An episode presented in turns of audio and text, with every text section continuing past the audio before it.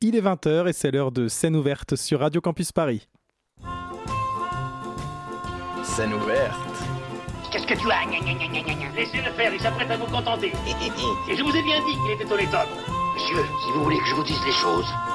Songez, songez que dans quelques instants, il va sonner 6 heures. Que pour tous mes malades, 6 heures, c'est la deuxième prise de température rectale. Et que dans quelques instants, 250 thermomètres vont pénétrer à la fois.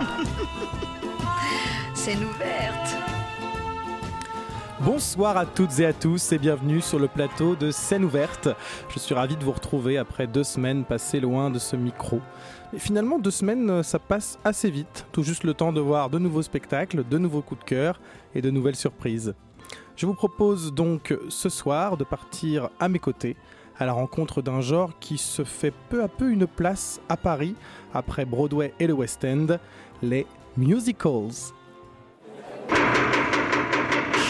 En scène Scène ouverte. Yes, sir Menu de scène ouverte, ce soir nous partons à la rencontre de Broadway, des claquettes et des paillettes, des orchestres et des portées, de la magie d'un genre, le musical. Je serai pour l'occasion accompagné de Éléonore tout au long de cette émission, euh, également de Claire qui est avec nous. Bonsoir. Euh, nous recevrons Sylvain Rigaud qui vient nous parler de Charlie à la chocolaterie, qui vient d'ouvrir ses portes au théâtre du gymnase dans une mise en scène de Philippe Hersen dans laquelle il est le créateur des costumes. Nous recevrons Chloé Chevet-Melzer, j'espère que je le prononce bien, sinon je vais me faire... euh, C'est bon, je vois un pouce, je vois un pouce, tout va bien. Euh, qui est la metteuse en scène et Mathieu Ouvrard, l'auteur, compositeur et interprète du rôle-titre de Séraphin le musical, une création 100% maison de la Selma Company qui a vu le jour il y a trois semaines après plusieurs années de travail. Dans ses lectures illimitées, Claire nous emmènera du côté de Colette et de ses dialogues de bêtes. Et enfin, nous conclurons cette émission par le traditionnel rendez-vous au théâtre avec nos sélections de la semaine. Mais avant cela, remontons le temps et retraçons en quelques minutes l'histoire de la comédie musicale. Rien que ça. Scène ouverte spéciale comédie musicale, c'est parti.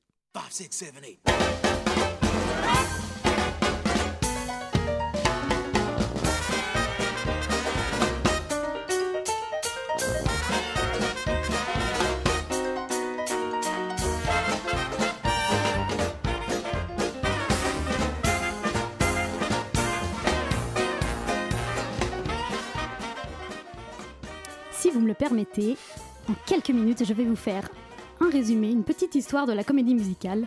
C'est parti. La comédie musicale existe depuis bien longtemps déjà. En Grèce antique, on pouvait applaudir des pièces de théâtre avec des chansons et des chorégraphies. Jusqu'à la fin du 19e siècle, on retrouve de nombreux spectacles musicaux destinés soit aux classes populaires, c'est le cas du vaudeville, soit à des classes supérieures, c'est le cas des opérettes. Dans tous les cas, il faut attendre la fin de la Première Guerre mondiale pour voir apparaître des comédies musicales qui portent l'idée que les dialogues, chansons et danses ont toute une place à peu près équivalente. Dans les années 20, la comédie musicale est toujours pensée en tant que, divertissement.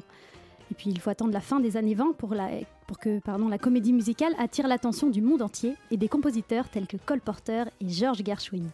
En 1929, les États-Unis sont touchés par la Grande Dépression, ce qui rend Broadway encore plus fort parce que les Américains ont besoin de divertissement. À la fin des années 30, lorsque le cinéma devient parlant, il devient aussi chantant. La comédie musicale va devenir la cible idéale pour ces films et beaucoup de comédies musicales sont écrites directement pour Hollywood. Ce passage au parlant est très bien retranscrit dans la comédie musicale Singing in the Rain. Alors on passe ensuite aux années 50 et pendant cette période, les comédies musicales sont tellement populaires qu'elles sont en tête du hit parade. C'est une période libératrice pour le genre, car des duos de compositeurs et de librettistes vont écrire des œuvres qui traitent de sujets qui étaient jusqu'alors tabous sur scène.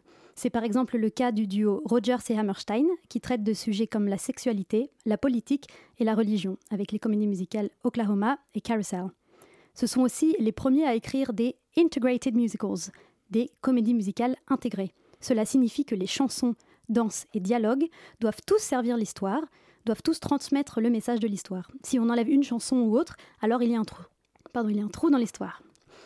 Au début des années 60, l'arrivée des chanteurs de rock comme Elvis Presley et les Beatles détourne l'attention sur les comédies musicales et on oublie un peu Broadway. Les compositeurs vivent une sorte de crise identitaire car ils ne savent plus très bien comment attirer le public. Alors ces compositeurs vont s'inspirer d'autres œuvres d'art pour écrire. C'est par exemple le cas avec Leonard Bernstein lorsqu'il compose West Side Story. il décide de transposer Roméo et Juliette de Shakespeare dans le New York des années 60. À partir des années 70, les compositeurs vont tenter une nouvelle approche, le concept musical. Les œuvres ne sont plus écrites autour d'une histoire précise, mais autour d'une idée. C'est par exemple le cas avec Company de Stephen Sondheim. Puis les années 80, c'est l'explosion, avec l'apparition des mega musicals.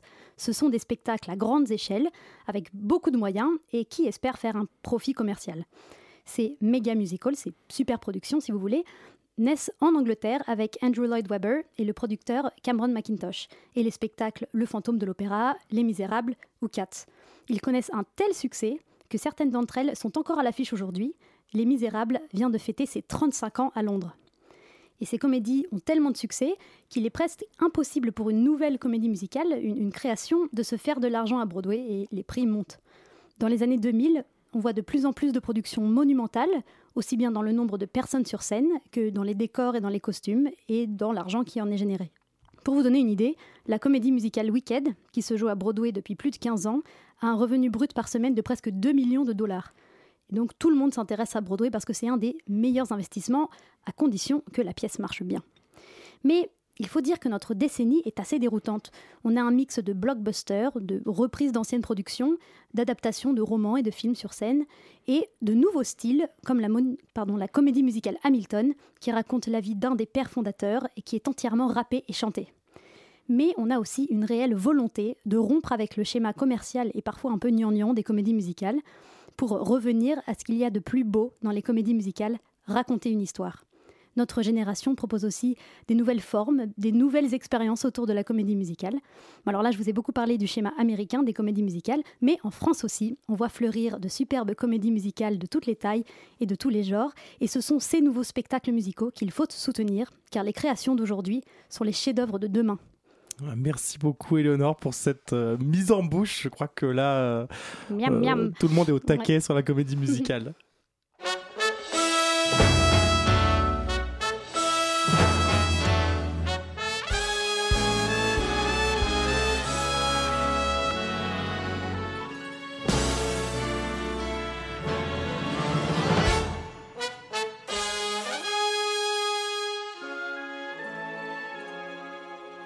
Cette musique, c'est l'ouverture d'un show qui joue depuis quelques années maintenant dans le West End. Charlie et la chocolaterie vient de faire son ouverture au théâtre du Gymnase à Paris après un an d'attente et de report. Alors je pense que tout le monde connaît cette histoire, mais dans le doute, proposons peut-être une remise à niveau. Encore une petite mise en bouche, cette fois pour Charlie et la chocolaterie. Alors, le petit résumé, Charlie Bucket est un jeune garçon pauvre mais plein d'espoir et qui rêve de devenir un inventeur de friandises et plus spécifiquement de chocolat. Le grand chocolatier Willy Wonka annonce un concours.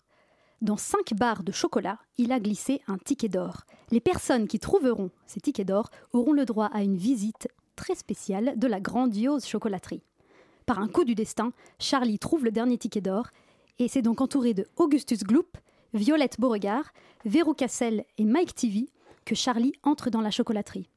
Les enfants y découvrent des confiseries toutes plus ingénieuses les unes que les autres, mais ils auront bien du mal à résister à la tentation.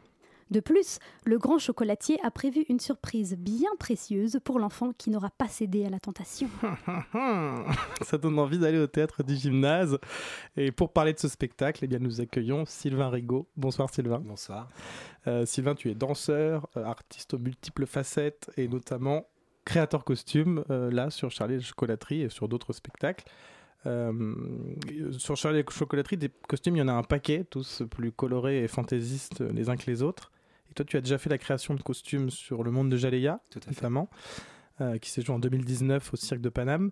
Ce sont deux, j'allais dire deux commandes, en tout cas deux, deux spectacles importants avec des costumes innovants et très visuels. Euh, D'où te vient cette, cette polyvalence d'être à la fois sur scène euh, et en coulisses? Alors, le, de fait d'avoir pu être déjà euh, sur scène euh, auparavant, je, ça me permet aussi d'avoir euh, essuyé pas mal de plâtre au niveau des costumes, dans le sens où euh, quand tu arrives le premier jour de la de la, couturière ou quand tu commenceras à répéter avec les costumes, d'un seul coup tes chorégraphies ou tout ça, c'est ça change, ça prend une dimension assez di assez différente. Donc euh, j'étais très armé en arrivant sur, euh, sur des créations comme Jaleya ou, ou Charlie et la Choco, dans le sens où on pouvait. J'essayais de, de, faire du pratique aussi et, que les danseurs puissent être à l'aise dans leur costume, puissent bouger dedans et que le, visuel ne l'emporte pas non plus trop sur le confortable et, inversement en fait. C'est important, euh, je trouve, que, que les, euh, les, costumes servent le, le- le spectacle et aussi servent les artistes. Parce que si ça devient une contrainte, c'est compliqué. Alors des fois, c'est une demande aussi. Notamment dans, dans Charlie et la chocolaterie, on a des personnages qui sont... euh, on a un petit Gloops qui est... euh, qui est qui a de l'embonpoint, on va dire, qui est un petit bavarois Qui euh, mange beaucoup de beaucoup de saucisses. saucisses ouais, et du chocolat notamment. Et, euh, et donc il a fallu euh, aussi créer, euh, le, ren- le rendre encore plus euh, cartoonesque et le rendre encore plus euh, rond. Donc c'est vrai que c'est une contrainte pour lui, mais ça lui crée une démarche, ça lui crée aussi un, ça, devient quelque chose d'intéressant. Comme aussi pour euh, Willy Wonka, on a dû le monter sur des sur des talons assez hauts pour que d'un seul coup on ait une dimension euh, un peu euh, vraiment contrebalancée avec les enfants et, lui donner une, une- énergie et une démarche élancée. Donc il a fallu qu'il apprenne un peu à marcher aussi avec ça, parce qu'il n'a pas forcément dans la vie euh, l'habitude de marcher avec des talons de, de 7 cm. Donc, euh, mais c'était assez intéressant à, à voir. Et donc du coup, de, de là, les contraintes deviennent, euh, deviennent des, des atouts pour le comédien. Et, et donc, oui, les costumes et la danse, eh ben, ça, ça se nourrit l'un et l'autre. Je veux dire, il y a des, je crée des costumes que j'aimerais porter et, et je et j'essaye au maximum de, de répondre aux demandes et euh, aux demandes soit du metteur en scène et aussi du chorégraphe. Notamment là sur euh, Charlie et la chocolaterie, euh, la chorégraphe avait le, sujet des Oompa Loompa. Ça, c'était un grand, un grand moment parce que le metteur en scène voulait qu'il soit tout petit, mais les, les comédiens n'étaient pas vraiment petits parce qu'il y a des, des- des rôles doublés. Donc il y a des personnages en premier acte qui font des rôles et au deuxième acte qui deviennent Oompa Loompa. Et donc du coup j'avais des tailles différentes et il voulait que tout le monde ressemble à des Oompa Loompa euh, que l'on a pu voir dans le, la version de Tim Burton euh, de Charlie et la chocolaterie, sauf qu'ils sont, ils font, Ils sont tout petits. ils font 10 cm. Donc c'était un peu complexe. Alors euh, le metteur en scène me dit il faut les rapetisser, il faut les rapetisser. Alors je descends les fourches des pantalons, mais la chorégraphe me dit ils vont faire des grands battements et ils vont danser, ils vont faire des saltos dans tous les sens. Donc euh, là, ça devient une contrainte, mais c'est là où le challenge devient intéressant parce que euh, il faut chercher et comprendre et se dire qu'est-ce qu'on peut euh, trouver comme solution pour que le visuel soit serve l'idée que l'on peut avoir, notamment ces Oompa Loompa, mais en pouvant servir aussi et la chorégraphie et la mise en scène. Voilà, je sais pas si j'ai répondu. Non, Si, c'est si, complètement. Je suis parti Alors vous parliez justement de la version de Tim Burton. Charlie et la chocolaterie, c'est d'abord un roman, puis des films, puis une comédie musicale qui s'est jouée à Londres et à New York. Pour cette version parisienne, quelle liberté avez-vous eu au niveau des costumes? Alors, euh, j'ai eu pas mal de chance pour le coup de, de pouvoir euh, proposer des choses. On m'a pas, je ne suis pas restreint. J'ai pu, euh, pu faire pas mal de, de mood board avec des recherches, des idées, des choses qui, qui me faisaient plaisir en, me, en, me, donnant, euh, en me canalisant moi dans, des, dans une certaine époque. Parce que c'est finalement, euh, Charlie et la chocolaterie, on peut le traiter à n'importe quelle époque. Vous parliez d'Hamilton tout à l'heure, qui qui, est, qui est une version un peu plus moderne avec du hip-hop, tout ça. Donc c'est, vrai qu'on pouvait aussi en faire quelque chose de très futuriste et on peut aussi le voir dans, dans une époque beaucoup plus datée. Et, euh, et en fait, du coup, je me suis sectorisé un petit peu entre euh, 1930 et ça va jusqu'aux années 60.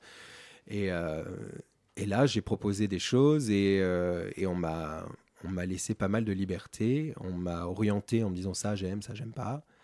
Mais j'ai eu de la chance d'avoir un, un metteur en scène qui était quand même assez, euh, qui avait confiance en moi et qui m'a laissé des libertés pour ça. Voilà. Génial. Et moi, j'ai aussi remarqué que les costumes sont très colorés et j'espère que je dis pas de bêtises. Chaque famille a sa couleur. Donc, à fait. euh, violet pour Violet-. Bref, violet pour Violette Beauregard, rouge pour Mike TV, vert pour Augustus Gloops et bleu pour Veruca. D'où est venue ce- cette idée? Et j'ai aussi peut-être, je sais pas si j'ai des bêtises, mais ces couleurs sont toutes présentes sur le costume de Willy Wonka, c'est ça? C'est ça. J'ai tout Ah, compris. Non, vraiment. Éléonore est, est au taquet. Elle a un petit carnet, elle note tout. Tout Elle note tout. Oui, j'ai. euh, en fait, j'aime bien euh, glisser des petites choses que je me dis, il y a que moi qui le vois, mais et en fait, je me dis peut-être que si quelqu'un le voit, et ben ça me ça lui fera plaisir de, de le noter. Et, euh, et Est-ce y a que ça plein t'a de fait petits- plaisir, Ça Elena m'a fait extrêmement plaisir. J'adore ce genre de genre le, petit, euh, la petite enquête. Mm. Non, mais je, je, je pense que il faut pas. C'est dans les détails qu'il faut aller chercher la perfection et il faut aller vraiment euh, toujours pousser, pousser les petites choses. Et euh, je trouve que si on n'aboutit pas le travail, et que ce soit dans n'importe quelle discipline, c'est il y a un sentiment un peu de, pas tout à fait accompli. Et, je, crois que c'était important de d'aller au bout de mes idées et de en plus malheureusement et heureusement on a eu le temps. J'ai eu un an avec euh, la pandémie pour pouvoir peaufiner et affûter le, les, les costumes mais c'est euh, important pour moi de mettre des petites choses comme ça, des petits détails, et ça m'amuse de raconter une histoire aussi dans le, à travers le costume. Comme dans une chorégraphie ou tout ça, ça doit toujours servir le propos et le musical que l'on, sur lequel euh, on est en train de travailler. Mais c'est important que les, costumes aussi racontent des choses et aussi la patine qu'on y met dessus.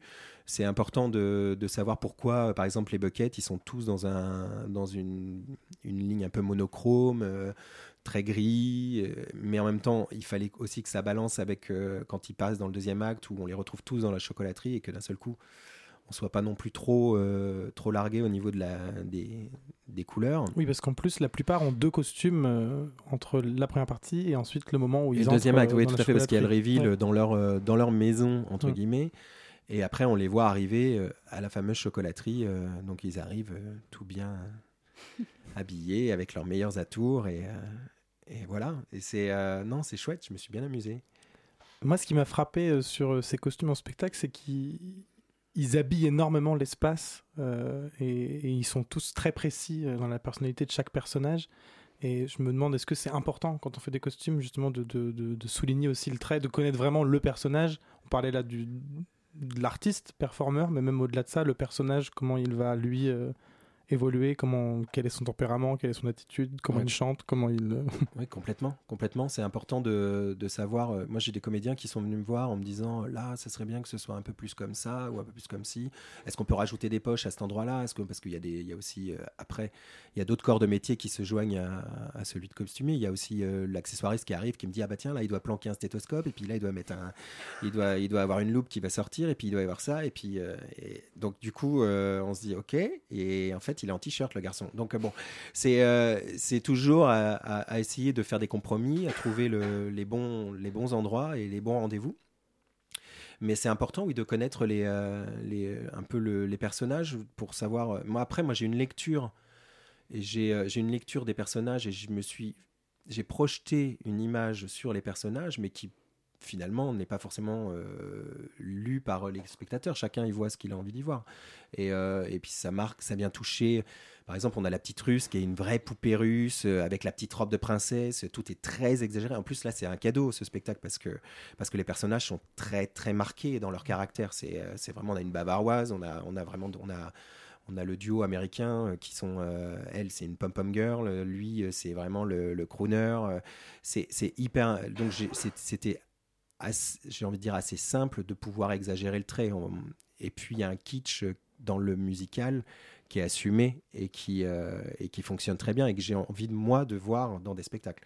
J'ai envie d'être transporté et de me dire euh, ah tiens je suis emmené dans un univers et, euh, et je me laisse bercer et voilà c'est pour ça que tous les petits détails c'est bien parce que ça permet de, de se dire qu'il y a toujours des choses à regarder et, à apprécier. Très bien. Et ça fait donc plus d'un an que vous travaillez sur ce spectacle avec une grande pause. Quels ont été les plus gros changements finalement qui ont eu lieu euh, Sur ce spectacle? Oui, oui, oui. Euh, les plus gros changements, bah, pas tant parce que tout a évolué lentement, donc j'ai pas eu le sentiment qu'il y a eu des gros gros changements.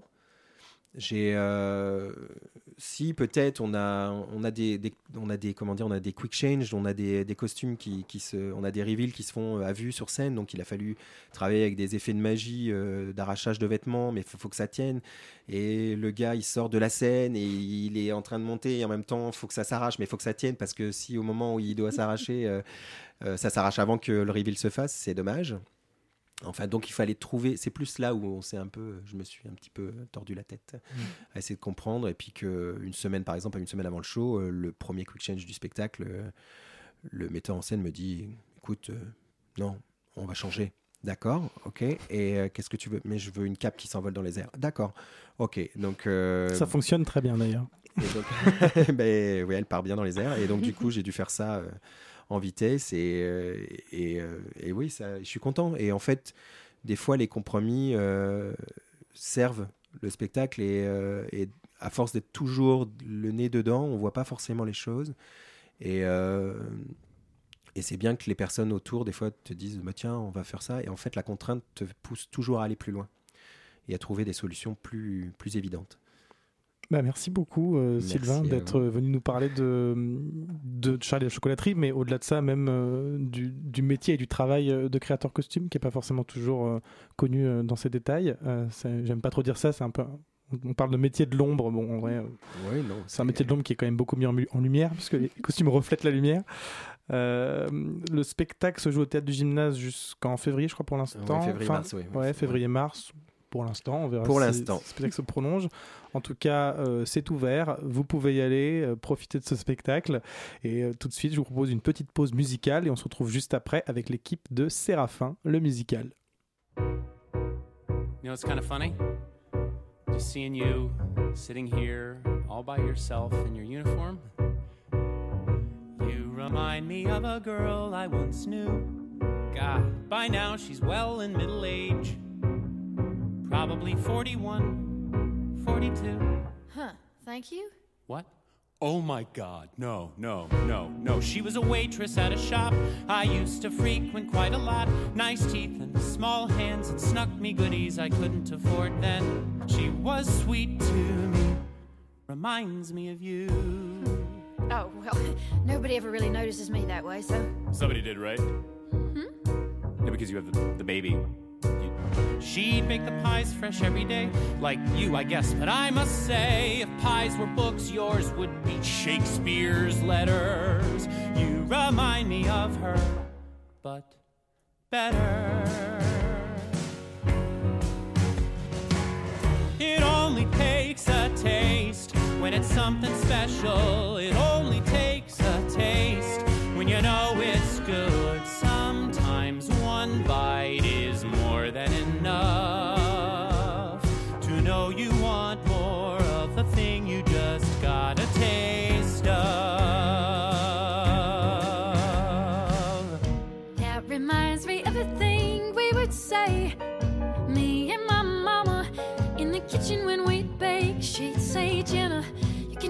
whole story with a taste. Yeah, no, that's exactly what I mean. I swear that as those flavors mixed and melted, I could hear the sirens sing. It was truly something special, one taste, and I want the whole thing.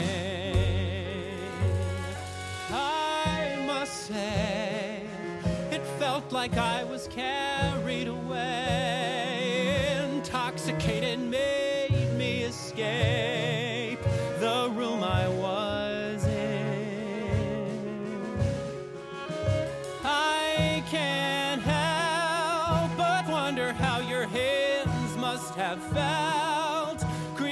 such a masterful thing. Just one bite caused all that wondering. It only takes a taste. It only takes a taste when you know it's good. Sometimes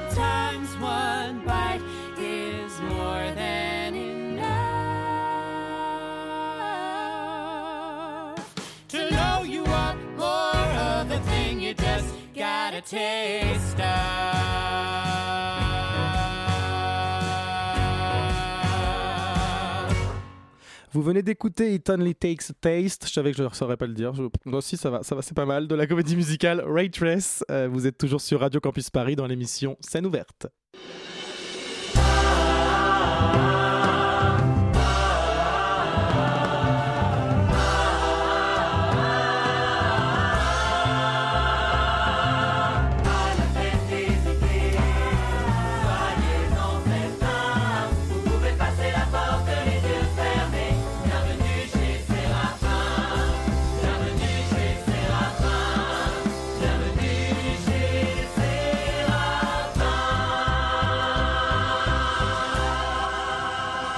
Y a quelques semaines, la scène Ma Compagnie a enfin pu montrer au public sa première création, Séraphin, le musical. Alors moi j'attendais ce moment avec impatience, la case était cochée dans mon agenda depuis quelques temps et il me tardait de voir enfin cette création sur scène.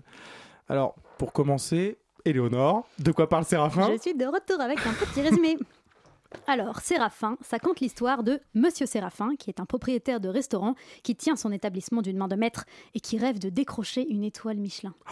Séraphin s'attire finalement les services d'un certain Monsieur Laporte, un prétendu expert arrivé tout droit de New York et qui va venir chambouler les règles strictes de Séraphin ainsi que la vie de tous ses employés. C'est une création intégralement originale. Les compositions musicales, le texte, les chorégraphies, les costumes, la scénographie, la production sont assurées par la scène Ma Compagnie. Il y a des musiciens qui jouent en live sur scène. C'est du beau travail dans l'esprit de Broadway là aussi, avec euh, des mélodies entraînantes, de très bonnes idées de mise en scène et des interprètes qui sont heureux d'être là et de jouer. Et ça, vraiment, ça se sent et ça fait du bien. Et, et ça, je peux vous le dire, vraiment, c'est c'est agréable. C'est un plaisir de les voir et de les écouter. Et ce soir, sur scène ouverte, vous aussi, vous allez les écouter puisque nous accueillons Chloé Chevet-Melzer, metteuse en scène, et donc Mathieu Ouvrard, auteur, compositeur et interprète du rôle-titre de Séraphin, le musical. Bonsoir à vous deux. Bonsoir. Bonsoir. Ça fait une longue liste. euh, Oui, hein, oui, ouais. ça fait euh, beaucoup de, de cordes à mon arc. Alors, comment on réussit euh, le pari de créer une comédie musicale de toute pièce Et comment on réussit? Eh ben, je pense qu'on se pose encore la question de savoir comment on réussit à faire ce truc. C'est que, en fait, quand on a eu l'idée d'écrire une comédie musicale il y a trois ans, ce qui n'était pas du tout le projet de base. Au début, on avait monté Selma, on avait fait des adaptations de, de Broadway. Et puis finalement, un jour, on s'est dit euh, pourquoi est-ce qu'on fait pas notre propre comédie musicale? Pour euh, plein de raisons. euh, euh, parce qu'on avait envie, en fait. Sauf qu'il y a cette envie, il y a ce postulat de base, et puis après, il y a, mais en fait, euh, c'est un truc qui ne se fait pas. Enfin, personne ne, fait ça, d'écrire un truc avec 16 morceaux, et puis euh, deux heures et demie de livret. et- Donc euh, voilà, donc c'était euh, c'était vraiment un pari un peu fou. Et enfin, moi, personnellement, je sais qu'au début, je me disais, on sera jamais capable de faire ce truc-là. Et en fait, euh, on se rend compte à la fin qu'on l'a fait, en fait, quand on arrive sur scène et qu'il y a les décors et qu'il y a tout, et que et qu'en fait, c'est beaucoup de travail et beaucoup de choses mises bout à bout. Et que, bah, en fait, à la fin, ça fait une comédie musicale, mais, euh, mais, mais on part de, de très, très, très loin. Faut s'imaginer Et à, que à la c'est- fin, on, on s'étonne même euh, que ce soit nous qui ont créé ça. Enfin, vraiment, quand on a vu le spectacle euh, et on, on se- on, on re- re- se- se- on essaye de, de, re- de voir un peu tout le chemin qu'on a parcouru depuis ces trois années. Et en fait, on, on est complètement dépossédé de ce truc parce que euh, c'est tellement de travail qu'on on a du mal à se, voilà, à se dire que oui, c'est nous qui avons fait ça, ce spectacle, c'est nous qui l'avons créé, écrit. Euh, voilà, et c'est assez étonnant de Ouais, voilà ouais. de de le regarder du- d'un œil un peu plus neuf, quoi, alors qu'on le connaît par cœur et que voilà, tous les personnages ont été inventés euh, et, viennent de, de- de nos esprits. euh, oui, je pense voilà. qu'il y a plein de choses, on sait même plus pourquoi on les a écrites. hein. Des fois, quand je regarde le livret, je me dis, ah oui, c'est vrai Ouais. qu'on a fait ça, mais je sais plus trop pourquoi. mais enfin, voilà, non, tout ça pour dire que c'est. Je, je pense que si on si on se dit pas qu'il faut se jeter euh, à corps perdu dans le truc et juste beaucoup travailler, en fait, euh, c'est- très effrayant de, de faire ça parce que c'est énorme comme entreprise. Euh, et en fait, voilà, il faut juste faire les choses et, et c'est plein de petites choses mis bout à bout qui, à la fin, font un spectacle, je crois. Et d'où vous est venue cette idée de Séraphin et de mettre euh, en scène un restaurant sur scène? Alors, je vais répondre à cette question. Euh, L'idée, c'est euh, c'est venu euh, parce que moi, mon, mon ancien métier, euh, j'ai travaillé dans la restauration. voilà, j'ai fait des études de cuisine. Je voulais être chef. j'ai travaillé un petit peu et puis je me suis un peu ré- réorientée. Un petit peu. Un petit peu, légèrement. mais, mais finalement, c'est assez proche. C'est c'est deux métiers qui, qui se rejoignent pour beaucoup de choses. Et vous avez dû le voir dans le spectacle aussi. Et, et voilà, et en fait, la cuisine, la restauration et un spectacle, c'était pour, euh, pour nous une, évi- une évidence. Euh, Mathieu a aussi euh, travaillé dans la restauration. Beaucoup de personnes dans l'équipe ont travaillé aussi dans la restauration. Et puis on avait envie de mettre en scène voilà, ce ballet de, serveurs. C'est une pièce de théâtre, un service de restaurant. Et, il se passe tellement de choses que le public, enfin les clients du restaurant ne voient pas qu'on avait très envie de mettre ça en scène. Et de, jouer avec tous les codes euh, bah, de la cuisine qu'on peut retrouver euh, beaucoup dans la musique aussi, euh, rien qu'au nom des ustensiles de cuisine qui, euh, qui font résonance voilà, à la mandoline, le piano de la cuisine. voilà. Et on s'est beaucoup amusé de ça. Et, et c'est un spectacle aussi qu'on a écrit en se disant on a envie d'écrire sur quelque chose qu'on connaît. Et, euh, ça, ça, a beaucoup facilité l'écriture aussi parce que c'était quelque chose que qu'on a tous vécu, qu'on a tous fait et qu'on avait envie de porter aussi, euh, euh, voilà, sur scène. Oui, c'est vrai que, enfin, pour rejoindre ce que dit Chloé, en fait, quand on a eu cette idée-là de la restauration, les idées sont venues assez vite. Et tout de suite, on a eu des idées de tableaux et il y a plein de choses qui se sont débloquées assez rapidement. Donc, donc, on avait déjà cette envie de base. Et en plus, en voyant que ça marchait euh, assez vite au niveau des idées, on s'est dit, bah, c'est qu'on va dans le bon sens, en fait, qu'on est honnête dans le propos. Et ça, je crois que c'est un truc euh, auquel on tenait aussi beaucoup, de pas écrire pour écrire et de et d'écrire sur quelque chose euh, dont on avait vraiment envie de parler, ouais. Et donc, toi, Mathieu, tu as composé euh, en grande partie les musiques du spectacle avec le directeur musical. Ouais. Euh, est-ce que, euh, est-ce que tu as des inspirations Et euh, si oui, euh, quelles sont-elles? Euh, alors, je crois que Il y a quelque côté très jazz dans ce Oui. spectacle. Enfin, en tout cas, il y, a, il y a une formation Oui. de base de restaurant jazz.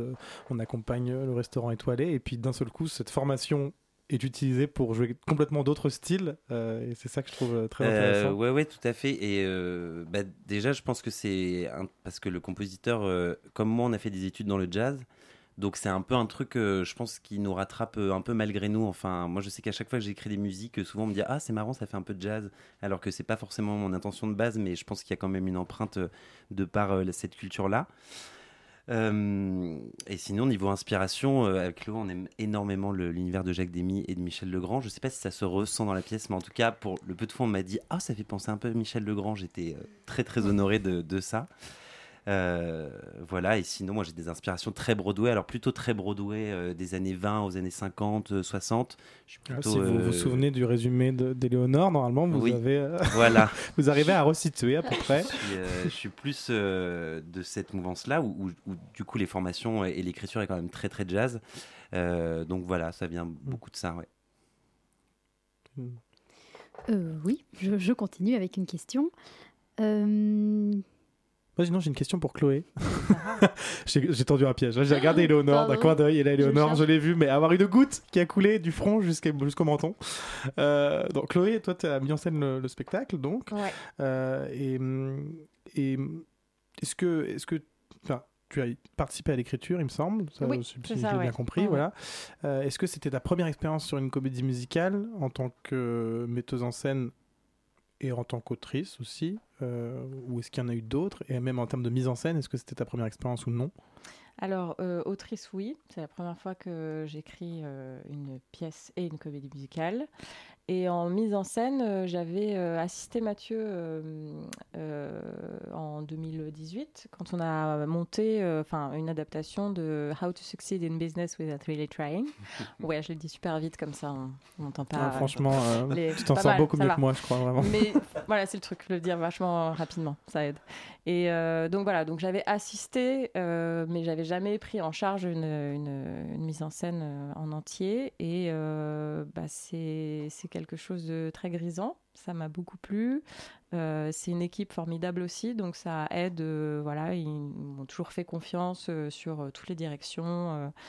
et puis, c'est une, une pièce très agréable à monter parce que du fait qu'on l'ait écrit avec Lucille et, Mathieu, voilà, c'était assez clair aussi dans ma tête dès le départ les directions que j'allais donner, les directions des personnages.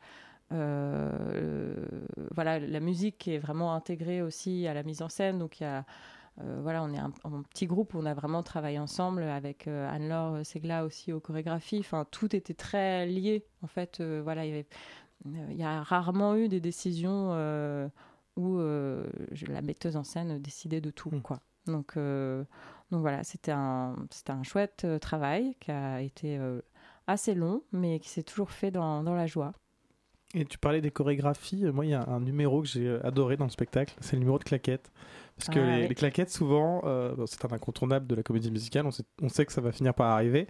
Et, et là, on voit donc euh, d'ailleurs les, les serveurs et les serveuses arriver avec leur fer au pied. On se dit, Hmm, non, ça va bientôt arriver. Mais on se dit, mais comment ça va être? Même à ce moment-là, moi, quand c'est arrivé, je me suis dit, mais co- comment ça va être euh, intégré là? Je, je vois Ouais, pas. hein. Est-ce que ça va être Ouais, anecdotique ou soudainement on va se dire, ah bon, allez, ils dansent, c'est la, c'est la convention, c'est la comédie musicale. Et en fait, c'est, je sais pas si je peux le dire, si c'est du spoil ou pas, mais euh, en tout cas, sans en dire trop, euh, c'est fait de manière très originelle, puisqu'il y a un lien avec la réalisation des cocktails. C'est très subtil. c'est- Non, non, c'est bien, c'est bien. subtil, c'est Ouais, ouais, subtil. c'est très Euh, D'où vous est venue cette idée? Déjà, est-ce que est-ce que c'était au bout non mais C'était écrit dans le livret, est-ce que c'était obligatoire de, de mettre de la, de la claque, enfin de la claquette dire, Bah, ça de nous mettre des claquettes au amuse. départ? Ouais, ça nous Ouais. amuse. euh, et puis on trouve ça, on trouve ça magnifique. Mhm. Et en plus, euh, comme euh, aucun des comédiens ne sont claquettistes, c'est aussi un, drôle. challenge et d'autant plus drôle pour nous. Et après, bon, euh, on en a, on en a joué aussi dans, dans la pièce de ça. Mais euh, non, c'est, oui, ça, ça nous plaît beaucoup, quoi. Et, et l'idée est venue, ouais, assez rapidement à, l'écriture du livret, je crois. euh, euh, parce que pendant l'écriture, en fait, on avait euh, intégré tout de suite toutes les chansons à l'histoire. Euh, euh, et chaque chanson euh, sont nécessaires à l'histoire, enfin, sauf quelques-unes peut-être. euh, mais euh, voilà, on l'a intégré assez, assez rapidement, euh, cette histoire de, de claquettes et de, De claquettes et de cocktails. Mais Voilà, je crois qu'il y avait, c'est vrai qu'il y avait quand même un, un peu une, un truc d'hommage aussi. Enfin, c'est, on l'a pas mis pour le mettre parce que justement on cherchait à développer cette idée des cocktails et on s'est dit, euh, je crois que c'est venu en se disant ah ça pourrait être drôle que ce soit ça. Mais il y a aussi un peu inconsciemment euh, un hommage à ça parce qu'on on adore ça aussi. Enfin en tout cas moi dans les vieux films, euh, les vieilles comédies musicales avec Fred Astaire, euh, tous les petits numéros de claquettes, les petits duos. Enfin je- moi ça m'a toujours fait, euh, ça me fait craquer quoi. Donc euh, je trouvais ça vraiment cool qu'il y en ait quoi. Pour une bonne raison, mais qu'il y en ait, c'est vraiment bien.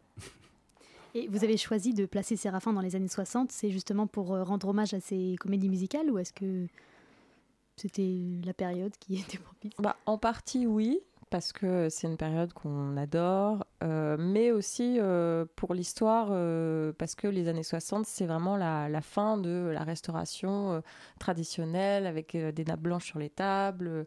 Voilà, c'est le début de, de la mondialisation, des restaurants chinois qui arrivent à Paris, des pizzerias. voilà, c'est le début de tout ça. Et donc, pour nous, c'était intéressant pour le personnage de Séraphin, voilà, qui, qui, qui soit un peu acculé de, tout ce qui se passe euh, et que c'est une raison pour laquelle euh, les gens quittent, euh, enfin ne, vont plus dans ce restaurant aussi, c'est qu'il y a autre chose et, donc c'était important que ce soit, je pense, dans ces années-là et c'est aussi à une époque voilà qu'on adore, les coiffures, les costumes, on aime bien s'amuser avec ça quoi. Et donc Séraphin, ça fait plus de trois ans que vous travaillez dessus. C'était quoi le, le plus excitant et au contraire le plus dur dans la création de ce spectacle? Et bah, bizarrement, moi je dirais que le plus excitant et le plus dur en même temps, c'était les musiques.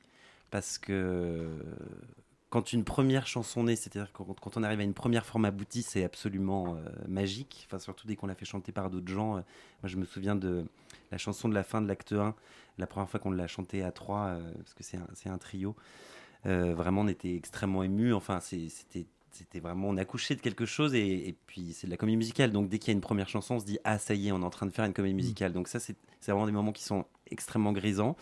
Euh, à contrario, euh, il y a eu des chansons, euh, on savait qu'il fallait les écrire, mais on ne savait pas du tout par quel bout les prendre. C'est-à-dire que euh, par exemple, la chanson d'Henri Laporte, justement, des, des, des cocktails. D'Henri une chanson- Laporte. d'Henri Laporte.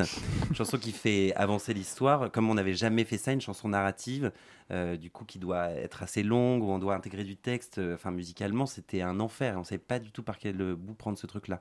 Donc, on s'est retrouvé à plein de moments. euh, un peu dans une espèce d'impasse, à se retrouver à des heures de travail, à proposer des choses qui marchaient pas. Et, et dans ces moments-là, moi, je me suis dit, on va pas y arriver, quoi. Et finalement, ça marche. Et finalement, ça marche. Comme quoi. Et donc, quel conseil donneriez-vous à un jeune artiste qui veut se lancer dans l'écriture d'une comédie musicale? Voilà, si tu nous écoutes, jeune artiste, c'est ton moment. C'est parti. Euh, moi, je le dirais, je lui dirais, euh, jeune artiste, écoute-moi. Euh, non, mais de, de, en fait, il faut y aller un peu sans trop réfléchir, je crois. Et, et, enfin, c'est quand même beaucoup, beaucoup de travail. Je sais qu'à la fin, il y a plein de gens qui viennent voir, qui viennent nous voir pour nous dire ah c'est super, tout ça machin. Et en fait, euh, c'est surtout beaucoup de travail en fait, plus qu'une histoire de, talent ou je sais pas. Enfin, a- peut-être qu'il y en a un. Je, mais et en fait, à partir du moment où on n'a pas peur de travailler et d'y aller, je crois que je crois qu'il faut y aller quoi. Et puis il y a une deuxième chose que je trouve importante, c'est que il faut pas s'excuser de faire de la comédie musicale, même si on est une petite compagnie, même si on est autoproduit. Euh, J'ai vu trop souvent des productions de gens qui qui rougissaient un peu parce qu'il y avait d'autres gro- grosses productions à côté. Et non, il faut faire les choses en grand, comme si on avait beaucoup d'argent, comme si on était Broadway. Et il faut pas avoir peur de ça non plus. Voilà, je pense qu'il faut faire comme ça. Et c'est peut-être le, le- le secret qui fait que ça, que ça fonctionne aussi très bien, parce que justement, on se, on, on se dit pas que c'est euh, une production euh, d'une compagnie euh, euh, qui, qui démarre, euh, qui a pas forcément euh, beaucoup d'argent derrière, euh, parce que tout est, tout est emmené au bout, euh, ne serait-ce que dans le visuel, avec les décors. Euh, moi, c'est quelque chose que j'ai revu à plusieurs reprises. Moi, je l'ai senti quand j'ai vu le spectacle, et même dans les différents retours que j'ai pu voir, on entend souvent parler du décor, parce que c'est vrai que souvent, c'est quelque chose où... euh, on va être un peu déçu euh, quand il y a peu d'argent parce qu'on va se dire bah, les gens n'ont pas d'argent et ils n'utilisent pas le peu d'argent qu'ils ont ou du moins, du moins mal. Là, il y a vraiment un travail qui est poussé, qui est fini. Est-ce que ça Mhm. aussi, c'était c'était important au niveau des décors de de- d'avoir un vrai univers de... Ah bah euh, oui, oui, on avait, on avait une idée euh, très précise de l'univers du restaurant euh, de, de Séraphin, un- vraiment un, un petit cocon un peu usé, vieilli. Mm. Et on a eu la chance, l'énorme chance de travailler avec le Turc, euh, qui est un, décorateur photographe. euh, qui, euh, qui nous a aidé à ré- réaliser ça et qui a compris tout à fait ce qu'on ce qu'on avait en tête et, vraiment le jour où voilà on, a construit les décors ensemble et, c'est lui qui, a, qui les a peints et qui a fait toutes les finitions et le jour où on est rentré dans ce restaurant dans une grange avec nos fonds de scène on s'est dit mais oui c'est- totalement ça et, son univers enfin euh, colle parfaitement avec euh, avec la pièce il a tout à fait compris euh, voilà ce qu'on voulait et, en effet ça n'a pas la même enfin sans ces décors il y, a, il y a trois tables. Hmm. La, la scéno, c'est ça. hein, Ouais. c'est il y a trois tables et donc euh, oui, ça, ça fait toute la pièce aussi. Et on espère que ce décor va voyager en dehors de la grange et parcourir les routes. Il y a déjà une première date là qui est euh, euh, proche de Tours, car oui, je dois placer ça dans cette émission. Je sais qu'il y a des gens de Romorantin qui nous écoutent. Sachez que Mathieu Ouvrard euh, est également originaire de Romorantin. Voilà. Big up c'est Romorantin. dit. Je, je suis bouche bée euh, de cette information.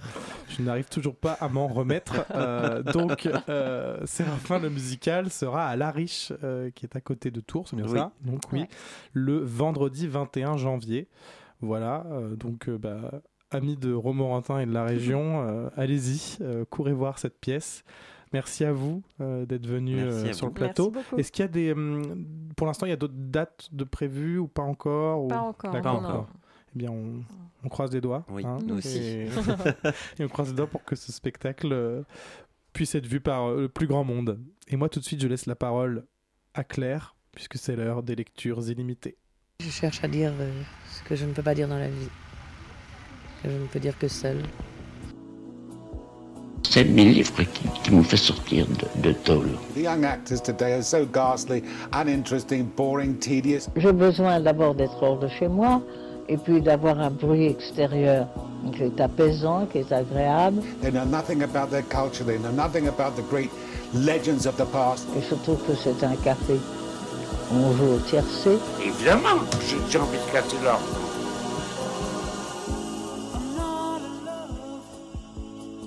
Personne ne sait lire le théâtre.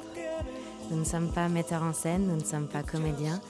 Alors moi, vous, nous, qui ne lisons sans visée ni vision de rien, qui lisons pour le simple plaisir de lire, comment recevoir un texte théâtral? Où est le plaisir dans la lecture d'une pièce?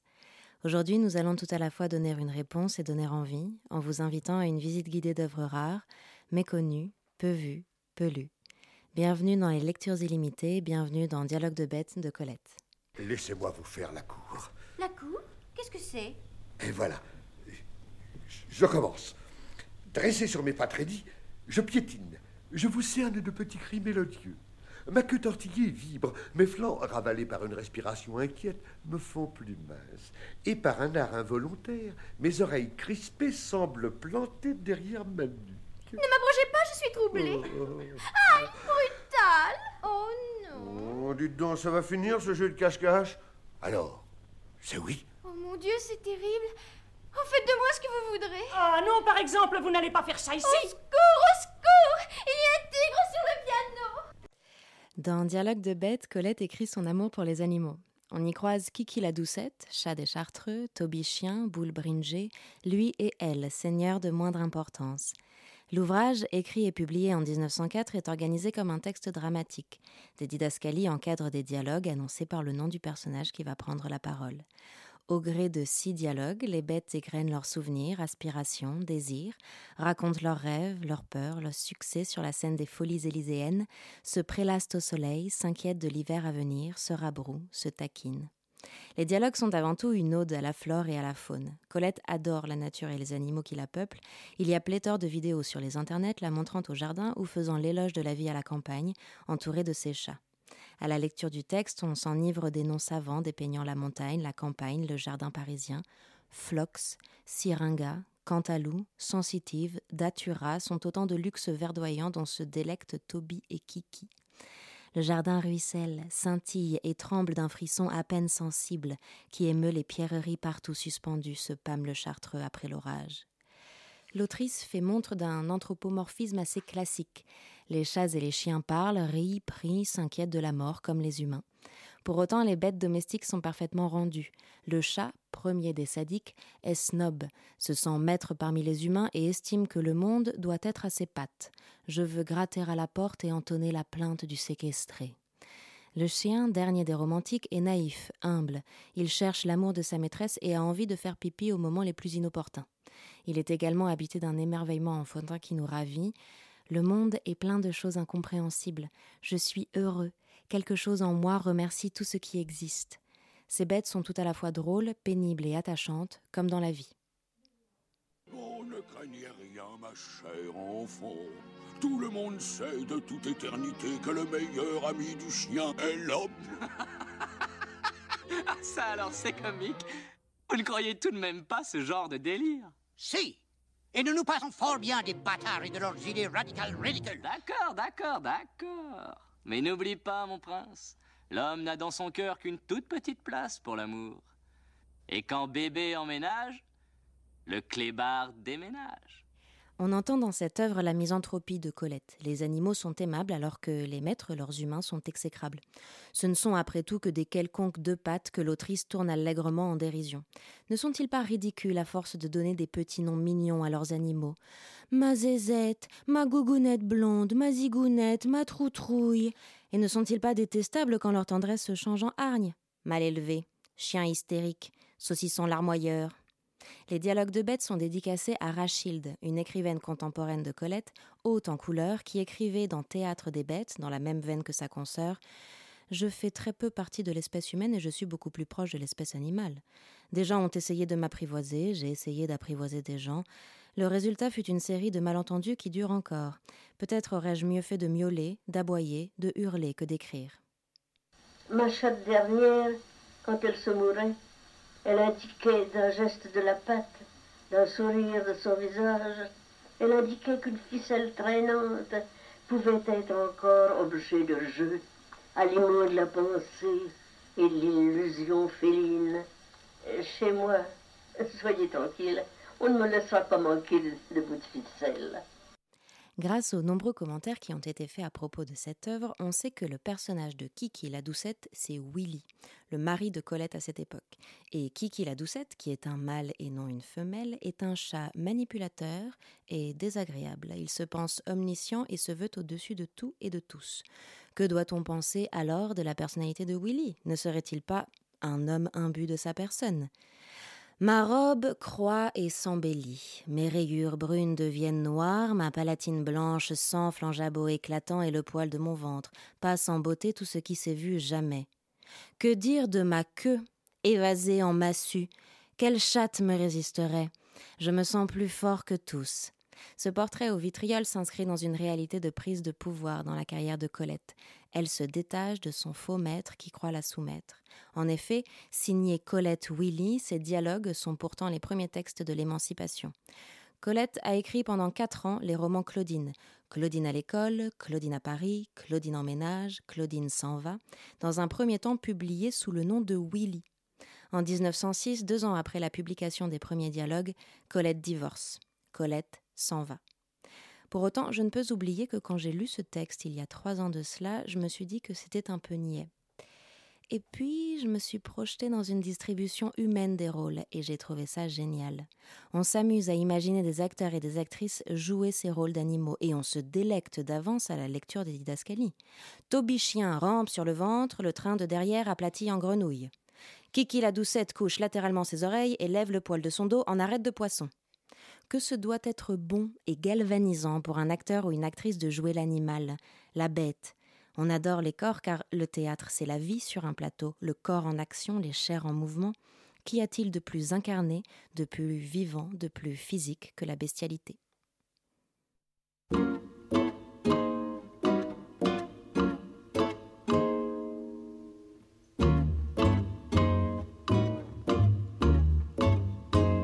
Yeux de chat pour voir la nuit sont venus de Scandinavie. Chercher pension alimentaire chez les minets du Saint-Hilaire. Tes yeux de chat pour voir la nuit m'ont aperçu et m'ont souri. Alors c'est moi, ne te déplaise, c'est moi qui les ai pris au piège. Pas de quartier, non, pour tous ces chatons qui chassent loin de la lumière. Pas de quartier, non, pour tous ces chatons. Je te prends dans ma souricière, tes yeux de chat pour voir la nuit. Se croient les maîtres du logis. Contre moi tu te pelotonnes, je te caresse et tu ronronnes.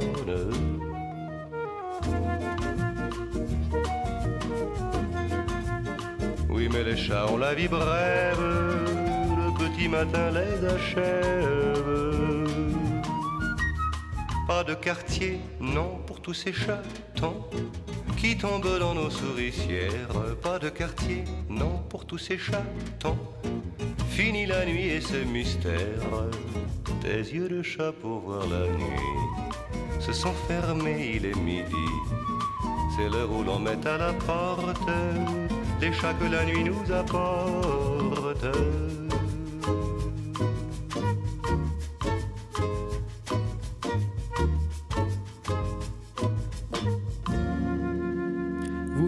D'écouter Tes yeux de chat pour voir la nuit de Jean-Claude Pascal et vous êtes toujours sur Radio Campus Paris dans l'émission Scène ouverte.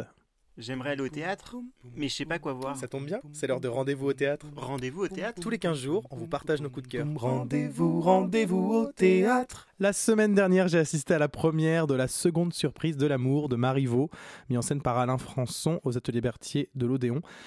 Et quelle découverte euh, Déroutant les premières minutes, car il faut s'habituer euh, au style autant corporel que déclamatoire. On est très vite pris dans l'ambiance, acceptant la convention de cette mise en scène. La direction d'acteur est d'une précis- d'une précision formidable, bien meilleure que ma bouche ce soir, comme vous pouvez l'entendre. Georgia Scaliette nous livre une performance précise et de haute voltige. Ses ruptures sont dosées, maîtrisées. Le texte semble sortir tout droit de son imaginaire, tant sa lecture est intelligente. Son duo avec euh, Suzanne Debec est également une réussite. Cette dernière, euh, tout juste sortie d'école, défend ce rôle avec brio et humour. Et les quatre comédiens ne sont pas en reste et servent tout autant la qualité de la pièce. C'est une occasion de redécouvrir Marivaux et c'est une occasion de s'évader dans un autre temps. Et c'est aux Ateliers Berthier jusqu'au 4 décembre. Et il faut y aller sans hésiter. Succès, reprise, comédie française, Denis Podalides. Autant vous dire que ce spectacle n'a pas besoin qu'on parle de lui. Mais quand on se trouve en présence d'un spectacle de cette qualité, on a besoin d'en parler. Fanny et Alexandre, écrit par l'auteur et metteur en scène suédois Ingmar Bergman et mise en scène par Julie Deliquet, se joue pour la seconde fois sur la scène de la comédie française, salle Richelieu, et c'est assez prodigieux. C'est l'histoire des Egdal, une famille de comédiens et comédiennes qui vit pour et par le jeu à l'aube du siècle dernier. C'est aussi l'histoire de la passion dramatique et non moins artistique qui vient se fracasser sur le sordide d'une réalité suffocante. Plateau, ils sont 19. À la fin du spectacle, des années ont passé. C'est donc une fresque festive à laquelle nous sommes invités et nous aimons y être conviés pour de nombreuses raisons. Le champagne à foison, la joie du théâtre, les acteurs transfigurés par le bonheur du jeu, le sapin, le bœuf, l'agneau, les tours de magie, Dominique Blanc, la générosité de la troupe, la voix de Florence Viala et l'écrit d'Elsa Le Poivre, la douceur et la violence, le suspens mélancolique qui s'empare de nous au tomber du rideau.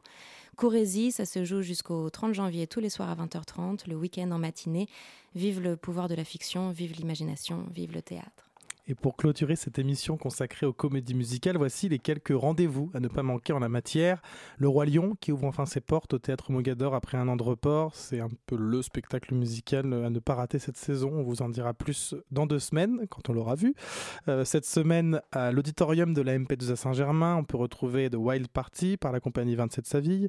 Ce spectacle est un grand classique de Broadway qui sera joué euh, de mardi à samedi soir avec une deuxième représentation en après-midi le samedi. Toutes les informations sont sur leur page Facebook et Instagram, mais également sur le site de 27 Saville. En décembre, vous pouvez retrouver la comédie musicale Les Producteurs de Mel Brooks, là aussi un classique de Broadway qui fait son arrivée au théâtre de Paris, une mise en scène d'Alexis Michalik, produite notamment par le théâtre Mogador Stage Entertainment. Ici, la promesse est là. Pour ma part, j'ai très hâte de découvrir ce show, attendu lui aussi depuis plus d'un an. Ensuite, à l'affiche, depuis plusieurs mois déjà, vous pouvez retrouver Exit, la dernière création de Gaëtan Borg et Stéphane Laporte. C'est au théâtre de la Huchette tous les jours à 21h. C'est un petit bijou dans un bel écrin et vous ne serez pas déçus de cette belle création musicale. Également les dernières dates pour le jeu d'Anatole ou le manège de l'amour d'après Offenbach mis en scène par Hervé Lewandowski au théâtre du Lucernaire. Une pièce classique euh, de théâtre musical mais toujours d'actualité avec de bons interprètes il vous reste je crois à peine trois semaines pour découvrir ce spectacle. Il faut donc y aller. Je ne l'ai toujours pas découverte, mais il y a aussi Quelle comédie en salle Richelieu à la Comédie Française, qui est un spectacle musical dont tout le monde parle. Il faut que je m'y rende et je pense que vous aussi. Je crois que c'est jusqu'en janvier également, tout comme. Euh, voilà, je m'engage sur des trucs qui sont pas écrits dans mon texte, donc forcément je perds euh, la mémoire, comme Fanny et Alexandre. Et du côté des comédies musicales toujours, il y a aussi celle pour enfants qui se joue à Paris, Les Cités d'Or au Théâtre des Variétés, Charlie et la Chocolaterie au Théâtre du Gymnase, Pirate au Casino de Paris, Pinocchio au Théâtre de la Renaissance, et j'en oublie certainement car il y en a beaucoup à Paris, ça regorge de propositions de ce type. Alors si vous aimez les comédies musicales à l'américaine, sachez que ça existe en France. Nos coups de cœur tous les 15 jours, c'était rendez-vous au théâtre. Merci. Rendez-vous, rendez-vous au théâtre. Et il est déjà bientôt 21h et c'est donc l'heure de nous, mais de, de vous rendre, de vous rendre l'antenne. J'allais dire pour nous de rendre l'antenne, c'est ça. J'espère que cette émission consacrée en partie aux comédies musicales ainsi qu'à Colette euh, vous a plu. Vous pouvez retrouver cette émission ainsi que toutes les autres en podcast sur le site www.radiocampusparis.org, rubrique scène ouverte, mais également sur les plateformes de podcast Spotify et Apple. Ça vous permet de nous écouter euh, partout, en boucle, euh, dans votre salle de bain, sur vos WC, dans votre voiture ou à bord de votre RER. Euh, je crois même qu'on peut nous écouter en faisant un footing. Vraiment, je vous assure, tout est possible. On peut nous écouter tout le temps. Moi, je tiens à remercier nos invités de ce soir, Sylvain Rigaud, Chloé Chevet-Melzer et Mathieu Ouvrard, qui sont toujours avec nous sur le plateau d'ailleurs. Également euh, l'équipe de scène ouverte, mes comparses d'émission qui étaient là ce soir, Claire Sommande, Éléonore Duzabo. Euh, je remercie la fabuleuse et talentueuse Swan Blanchet qui a réalisé l'émission de ce soir. Je remercie Sarah Serre qui se reconnaîtra. Et je vous remercie, vous, très chers auditeurs, pour votre écoute et votre fidélité. Et je vous dis à dans deux semaines pour un nouveau numéro de scène ouverte. Et d'ici là, vous connaissez la chanson? Rendez-vous au théâtre.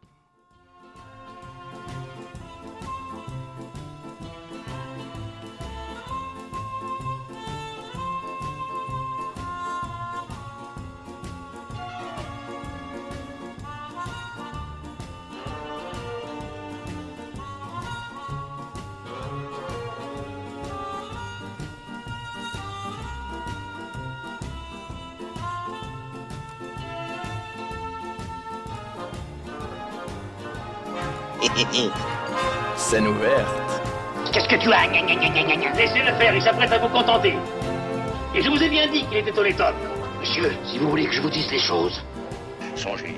Songez que dans quelques instants, il va sonner 6 heures. Que pour tous mes malades, 6 heures, c'est la deuxième prise de température rectale. Et que dans quelques instants, 250 thermomètres vont pénétrer à la fois. Scène ouverte.